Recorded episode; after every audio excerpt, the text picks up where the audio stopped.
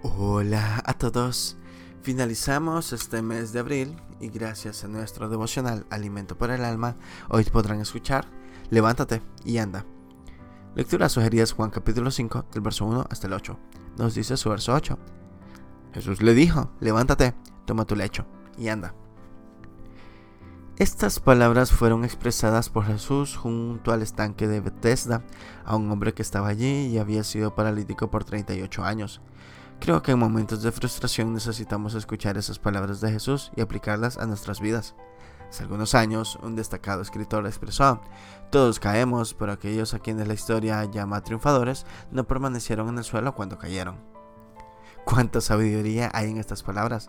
Todavía no he leído una biografía de un héroe o heroína que nunca haya experimentado fracasos en la vida. Por el contrario, parece que las circunstancias que enfrentaron les templaron el carácter. Así lo ilustra la historia de Marcos. Desde temprana edad tuvo que trabajar para ayudar a su madre, que era viuda. Siendo muy joven, trabajó en la finca de un próspero granjero que cuya hija se enamoró. Cuando Marcos habló con el padre de la chica, fue rechazado porque no tenía dinero. No le veía un gran futuro. Humillado por el desplante, Marcos recogió sus pertenencias y se marchó. Transcurridos los años, aquel granjero decidió arribar el viejo galpón donde Marcos había dormido. Su sorpresa fue grande cuando vio que en una de las vigas estaba escrito el nombre de quien para ese momento era el presidente de su nación. ¿Se lo imagina? Y pensar que su hija habría podido ser la primera dama del país.